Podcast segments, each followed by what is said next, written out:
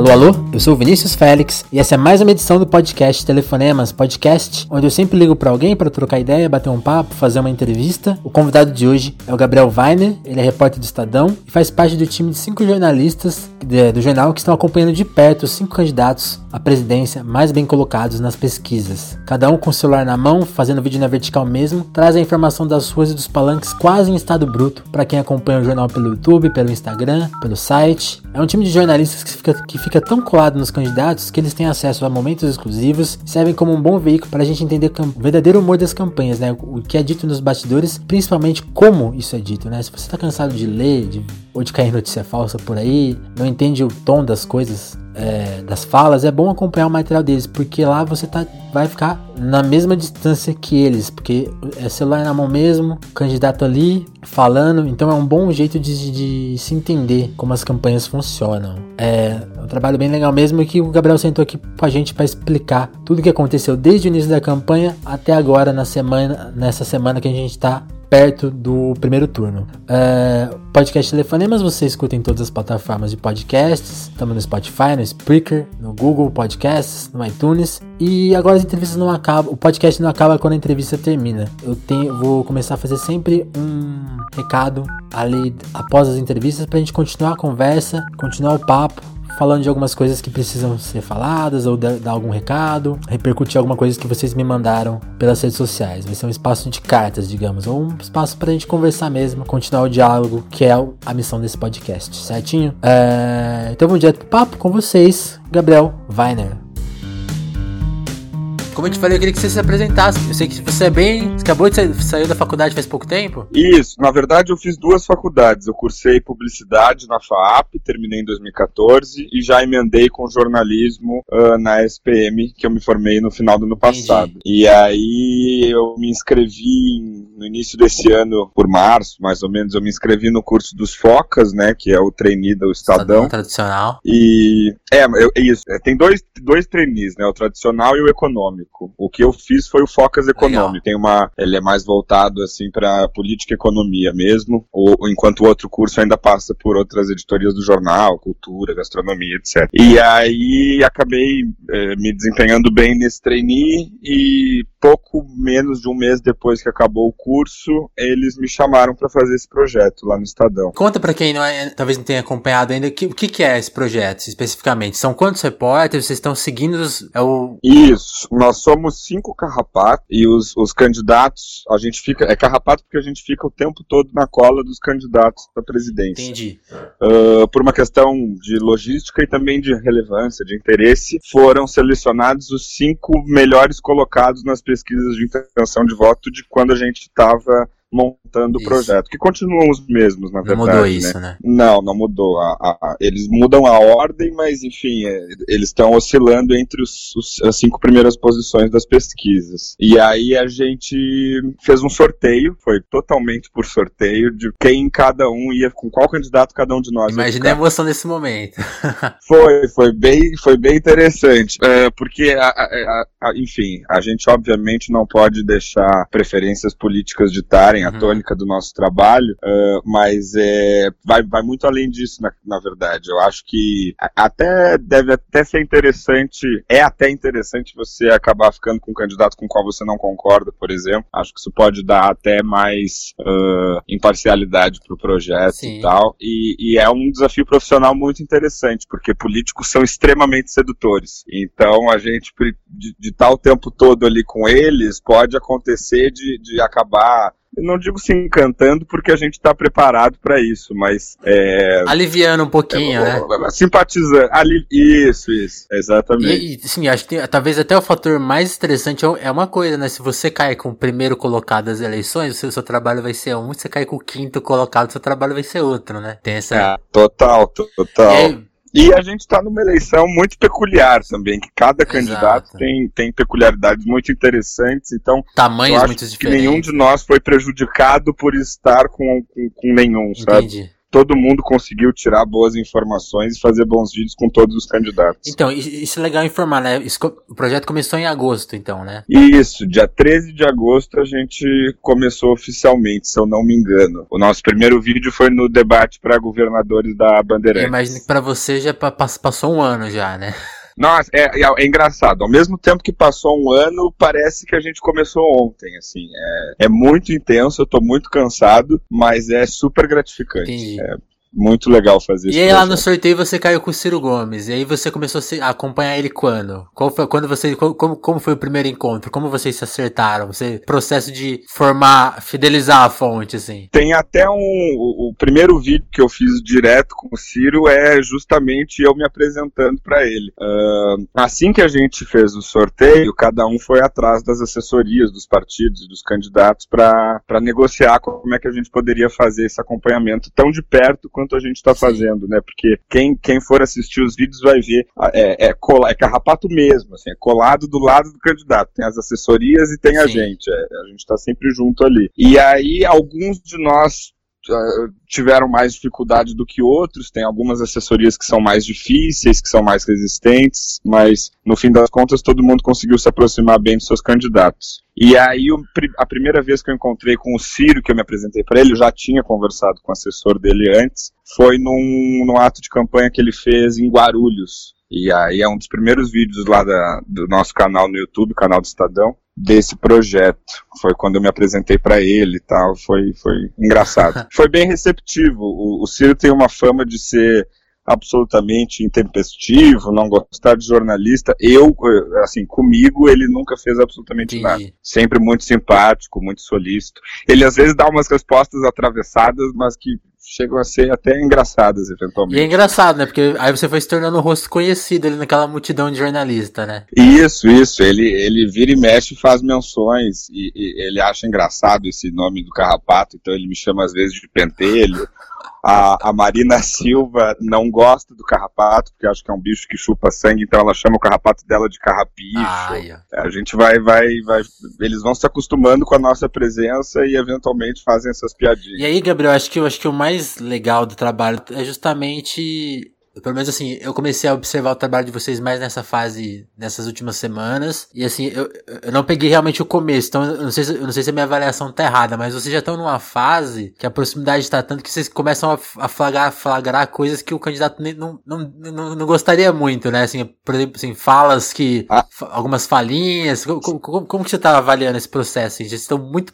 Sim, total. Eu, eu, eu tenho dito por aí que o, o melhor filtro apesar da gente estar tá vivendo num cenário político onde as pessoas estão completamente enlouquecidas, mas o melhor filtro para nós, para a qualidade do nosso trabalho, tem sido os comentários do uhum. YouTube. Uhum. Quando você é xingado pela militância do candidato que você está seguindo e também pela militância dos adversários, é que você está fazendo um trabalho razoável, entendeu? Talvez seja mais, mais perto da realidade ali, né? Isso, isso. E eles sabem que a gente está ali para isso. Não, óbvio que não para pegar as falhas. O nosso objetivo não é constranger ninguém e nem ficar uh, mostrando só os defeitos de cada sim, candidato, sim, sim. só as coisas que eles falam de, de equivocado. Mas a gente está ali o tempo todo, é quase um Big Brother, né, assim. Sim, é, é mais expor, né? Porque acho que talvez os, os, dois momentos que eu avaliei que mais repercutiram, talvez tenha sido o que eu não sei quem que estava com o Bolsonaro, e imagino que essa pessoa tenha sido a mais prejudicada, coitada. Ficou. Enquanto você, enquanto você foi viajar é. ao Brasil, essa pessoa ficou parada em São Paulo. Isso, isso. Mas o Bolsonaro dá bons leads, né? Dá bons furos. Então o, o carrapato dele conseguiu boas imagens aí. Ele fez aquele.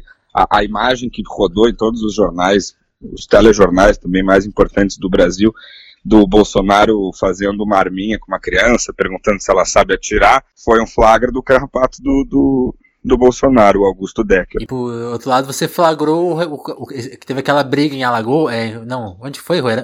Foi em Conta essa história, porque você pegou ali um momento que repercutiu bastante na campanha do Ciro, né? Quando ele é, foi, foi muito noticiado Isso, aqui em São Paulo ele, que ele, ele teria dado um soco no repórter, e a história qual é a história que você pegou lá, de fato? É, a, a, história não é exatamente assim, e eu acho que esse exemplo de ele ilustra bem assim qual é a tônica do nosso uhum. trabalho.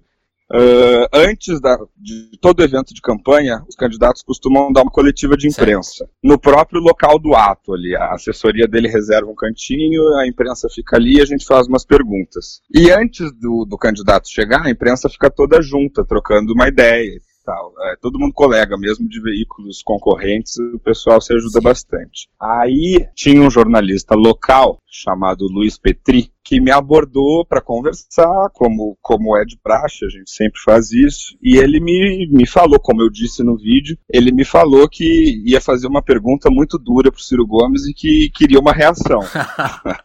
ele queria uma reação violenta. Assim. Ele foi com a intenção de e exatamente, ele foi com a intenção de provocar uma reação, não era simplesmente saber uh, a resposta de fato para aquela pergunta. E aí, quando o Ciro chegou, esse repórter fez essa pergunta e o Ciro uh, ele não deu um soco no repórter, ele deu um empurrão, foi um chega pra lá, e falou, vá pra casa do Romero Jucá, seu filho da puta.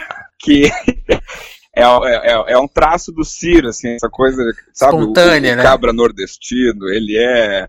Eu, eu não diria descontrole, cara. Eu acho que ele é, é, é uma questão de personalidade, assim, ele é assim, sabe?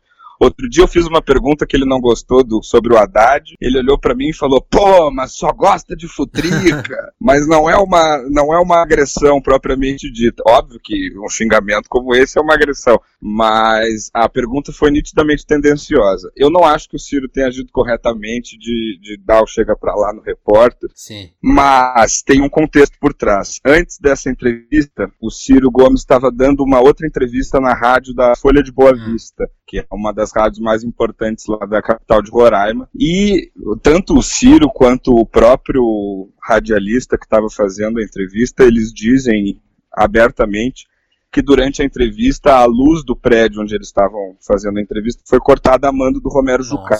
E não só isso, como também avisaram o Ciro que haveria um jornalista do Romero Jucá na coletiva. Então ele já foi também preparado, sabe? Provavelmente já estava um pouco irritado, né? Porque cortar a luz é, parece uma coisa de idade média, né? Exatamente. É, a gente é, é, é, engraçado porque a gente vive aqui em São Paulo e a gente tem a impressão de que o que a gente vive aqui, o que a gente vê aqui, pode ser o mais próximo da realidade de outros lugares, mas não é, não é, definitivamente não é. Nesses lugares com, com, com menos acesso de tudo, enfim, é, Boa Vista é uma capital de estado, mas é parece uma cidade de uhum. interior. Esses políticos eles agem como coronéis mesmo, né? Eles mandam e desmandam, têm o controle total da mídia, da polícia polícia, da justiça, é bem impressionante. E aí o Ciro reagiu dessa maneira, ele vai para casa do Romero Jucá, seu filho da puta. E o mais legal de tudo isso foi que me proporcionou uma experiência jornalística muito interessante, porque depois desse caso todo, é, a gente foi dar uma investigada e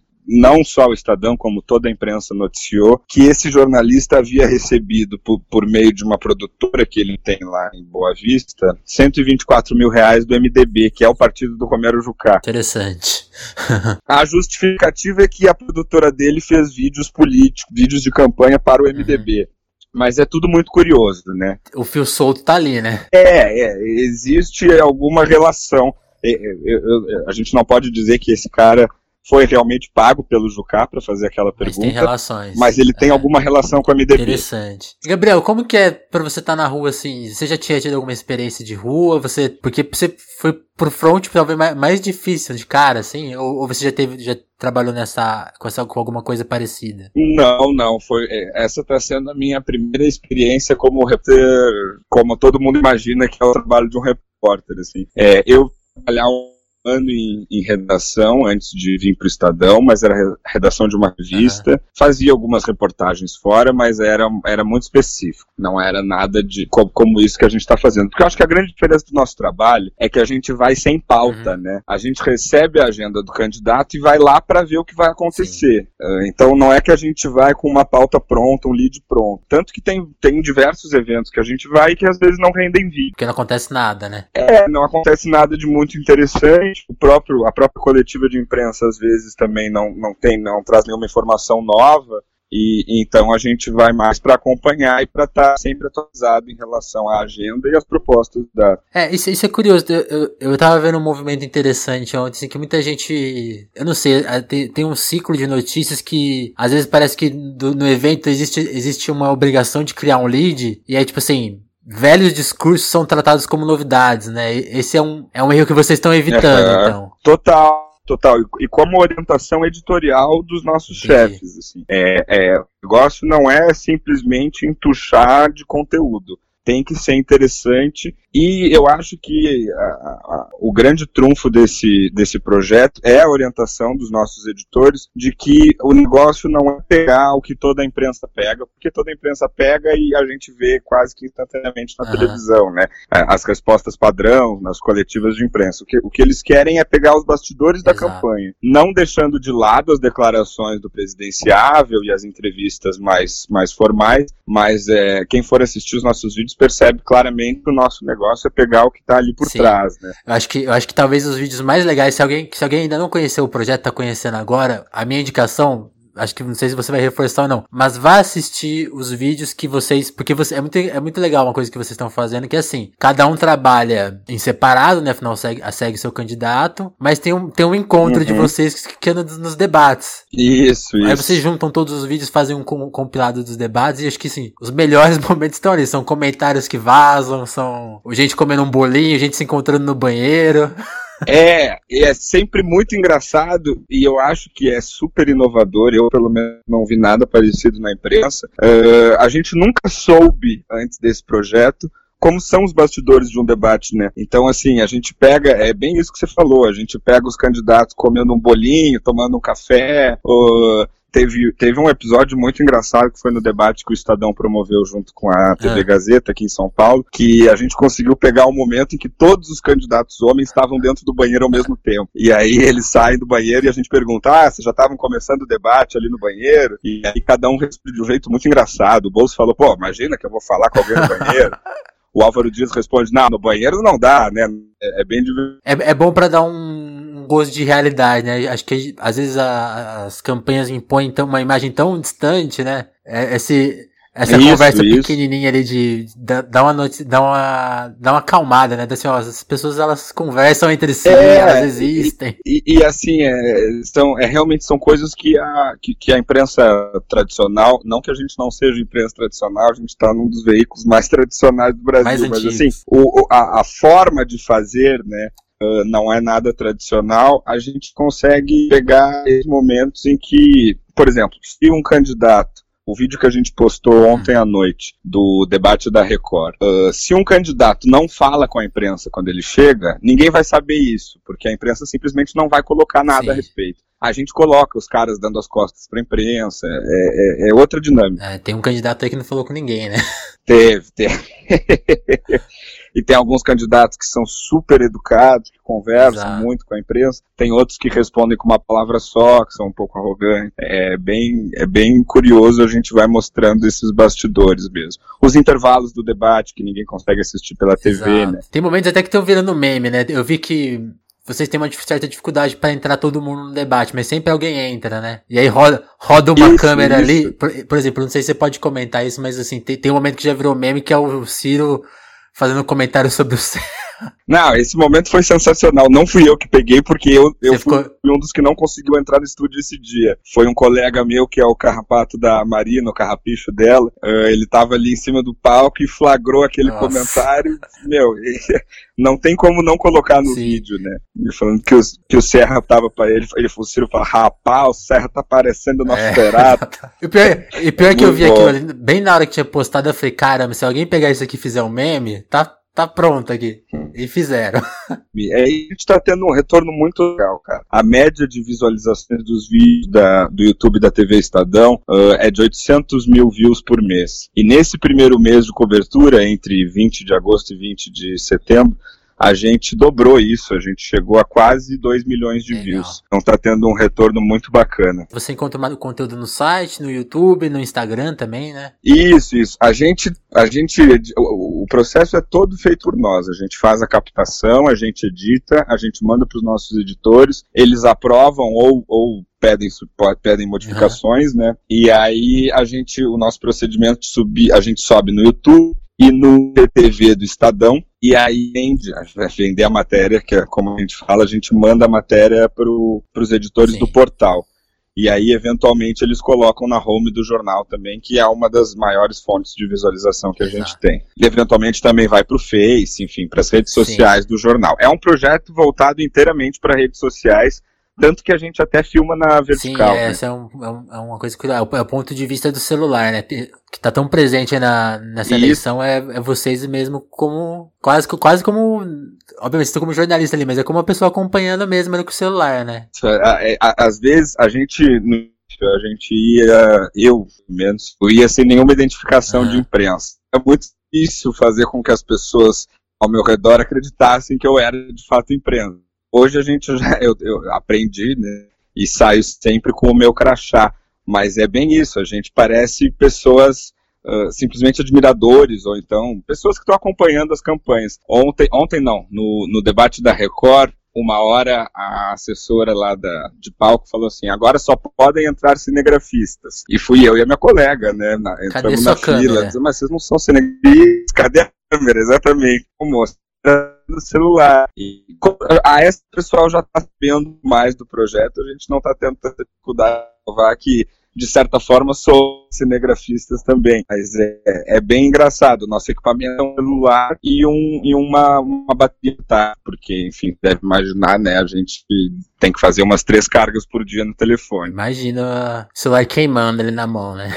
É isso, é isso, é o tempo inteiro. Gabriel, é... e tem algum prognóstico dessa semana? Você vai, já sabe para onde você vai essa semana? Sei mais ou menos. É, amanhã de manhã tem um evento lá na sede do PDT, aqui, aqui em São Paulo evento com a militância, e depois ele vai para o Rio de Janeiro, porque na quinta-feira tem o debate da Globo. Esse a gente também vai, uh, então quinta provavelmente eu estou no Rio. Na sexta ele tem um evento, tem dois eventos muito interessantes também, são os últimos eventos de campanha no Nordeste, que eu quero bastante acompanhar. É um em Petrolina e outro em Juazeiro, né, Pernambuco e Bahia, são cidades bem uhum. próximas. No sábado, se eu não me engano, ele vai para Sobral, o berço político dele e no domingo voto em Fortaleza e acompanho a apuração de lá. Entre domingo eu estarei em Fortaleza e quinta no Rio de Janeiro. De resto, eu ainda não sei se eu vou conseguir Entendi, então é bem previsível mesmo. Totalmente imprevisível, e essa semana está tendo exceção, porque como é a última semana de campanha, está tudo um pouco mais organizado. Mas normalmente a gente recebe a agenda dos candidatos 24 Nossa. horas antes. Então você deve imaginar, quando eu fui para Boa Vista, eu decidi às três,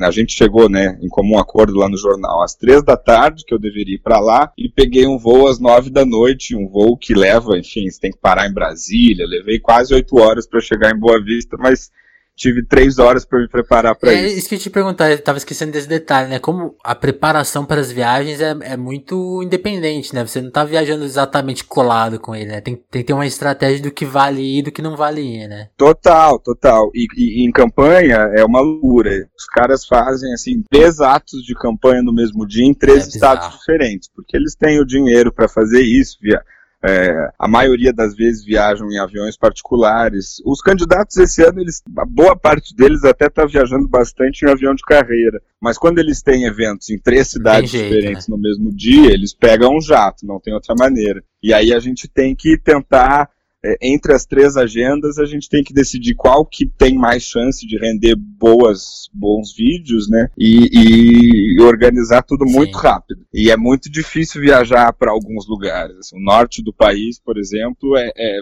é, difícil você chegar em qualquer capital do norte sem parar em Brasília antes, por exemplo, ou Belém. E aí acaba que são voos muito compridos, é, tem sido cansativo, mas sendo gratificante. É, profissional da minha vida até agora. Gabriel, você pode só repetir essa, essa parte final que trava um pouquinho. Você falou que foi a experiência, a melhor experiência profissional da sua vida? É, até agora, sem dúvida nenhuma, é a grande experiência profissional Legal. da minha vida. E você tem prognósticos pro segundo turno? Se o Ciro não passar, você já sabe pra onde você vai? Então, é, quando a gente foi contratado para fazer esse projeto, o, o plano é.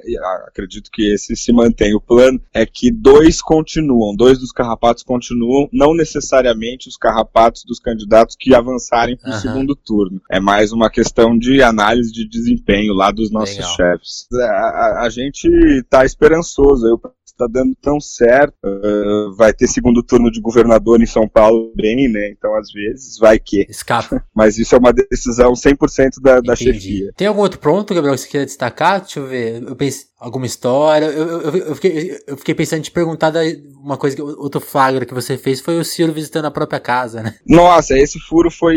É, talvez eu acho que os dois grandes trunfos uh, desse projeto, em, relação ao Ciro Gomes, claro, todos os colegas conseguiram grandes furos, mas os meus dois grandes furos foram essa história de Roraima e essa visita exclusiva à, à casa da avó do Ciro. Ele estava numa agenda em Aparecida e eu estava com ele do Norte, aqui no estado uhum. de São Paulo, e eu tava com ele lá também, e ele decidiu meio que de última hora, assim, um dia antes, claro, mas não estava previsto, fazer um, uma caminhada lá em Pindamonhangaba, que é a cidade onde ele nasceu de fato. E eu acabei ficando sem transporte em Aparecida e consegui convencer um, um, um, um dos carros ali da, da, da assessoria do Ciro a, a, me levar junto. E por pura coincidência, esse carro não estava indo para a praça onde o Ciro ia fazer a tal caminhada, estava indo para a casa da avó dele, onde ele passou antes ali da caminhada para comer um pudim.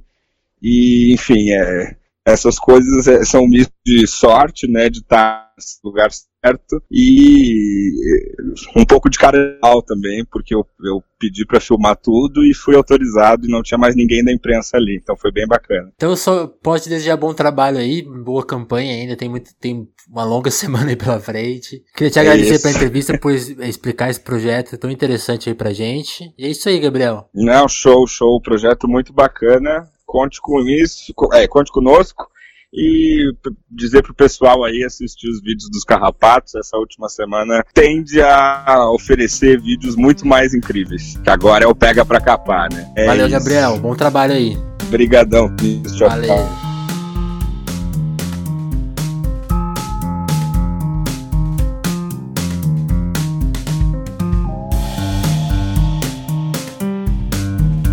Alô, alô, quero ter esse momento novo aqui no podcast. Logo após a entrevista, o papo continua. Então eu vou deixar esse espaço aberto para vocês mandarem mensagens, seja na hashtag telefonemas, seja lá direto comigo no Twitter, ou seja pelo e-mail, que eu vou deixar aqui na descrição, tá? Então, quer desabafar, quer mandar uma pergunta, quer sugerir alguma coisa, manda que esse espaço para isso. Também para falar alguma coisa que, que couber no momento, nesse momento, para aproveitar a estreia, já que ainda não recebemos nenhuma mensagem é, e não temos assim nenhuma notícia em especial para divulgar, eu quero reforçar reforçar é, a ideia do podcast, especialmente nesse momento aí da, das eleições, tá quase chegando o dia da votação. Então, vocês devem ter notado que a gente anda falando mais de eleição, mais de política por aqui, mas eu não quero abrir mão de falar das outras coisas, porque eu acho que o diálogo proposto pelo podcast é um diálogo mais completo do que só esses assuntos. Então, assim, não é apolítico, não. É mais político ainda, porque a gente não vai abrir mão de falar das outras coisas. Falar de música, falar de cultura, falar de cinema, de todos os outros assuntos que a gente aborda aqui. Então, eu acho que é importante, inclusive, manter isso, porque a gente tá vendo aí muita ansiedade, muito estresse nas redes, é, e eu acho que colaborar para isso é só é pior ainda. A proposta do podcast é exatamente o contrário. Você, se você tá aqui até agora é porque você sabe que a gente gosta de conversas longas, mais abrangentes, mais mais completas, menos. Sabe, a gente não tá tentando convencer ninguém aqui, não. A gente tá com ideias em aberto, é, pensamentos em progresso, é, disposto a ouvir, disposto a mudar de opinião. Então não é nenhuma. Acho que não tem nada a ver com o que a gente costuma observar no Instagram ou no seu stories, é aquela coisa quase agressiva que a gente vê aí por aí. Então, só reforçando, porque eu acho que a proposta, essa é uma proposta que já tá dita no, no formato e no jeito que a gente conversa aqui. Mas acho importante reforçar isso nesse momento que eu sei que tá todo mundo, tem muita gente chateada, muita gente preocupada, então, sabe, vamos abrir diálogo, vamos conversar. E acho que é um jeito de enfrentar essas coisas. Acho que o ódio e intolerância nascem não só do conteúdo, mas da forma que as pessoas se informam. Então, sabe, o jornalismo não tá, quer quer competir de igual para igual com essas, esses formatos mais grosseiros, boa sorte. A gente vai tentar fazer o inverso aqui e ampliar a conversa, não é, ir para uma briga que é perdida, ao meu ver, porque a gente amplie que merece ser ampliado e, e, dessa forma. É um espaço independente, é um espaço menor, mas que sugere, sugere ideias para quem tem mais espaço, tem mais abertura e, enfim, é criar uma rede de, de diálogo mesmo. Já sempre foi a proposta e que vai continuar continua sendo, certo? Então, cria agradecer mais uma vez. O espaço está aberto. Mandem suas ideias, mandem seus comentários. E é isso aí. E é isso aí, certinho? A gente continua se falando na próxima edição do Telefonemas. Muito obrigado. Um abraço.